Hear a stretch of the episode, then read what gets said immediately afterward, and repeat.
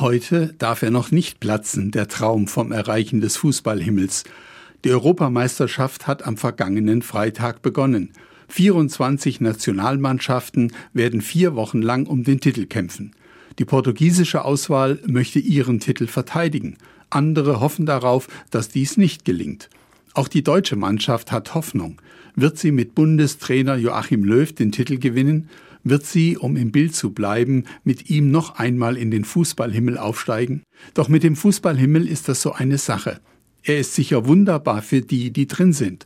Doch er hat ein riesiges Manko. In ihm ist immer nur für eine Mannschaft Platz. Die Verlierer müssen draußen bleiben. Das ist im wirklichen Himmel ganz anders. Darin haben nämlich ganz viele Platz, gerade auch die Verlierer. Jesus hat immer wieder von diesem Himmel, vom Himmelreich gesprochen, dass es ganz sicher kommen wird, ja, dass in seiner Person schon ein Stück davon in unserer Welt angebrochen ist. Und er hat immer wieder gezeigt, was das bedeutet. Da, wo Himmel ist, wird die Welt heil.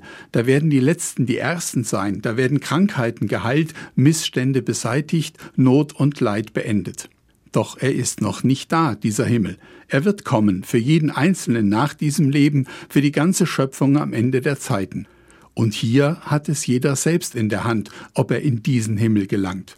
Wer Gott nicht aus seinem Leben verbannt, der darf eigentlich sicher sein, zu denen zu gehören, die im Himmel sein werden. Darauf dürfen wir hoffen, ja dürfen dessen sogar gewiss sein. Mögen wir auch den Fußballhimmel verpassen. Der wirkliche Himmel steht uns offen, gerade dann, wenn wir nicht zu den Gewinnern zählen. Und dieser Himmel ist dauerhafter als der Gewinn einer Meisterschaft.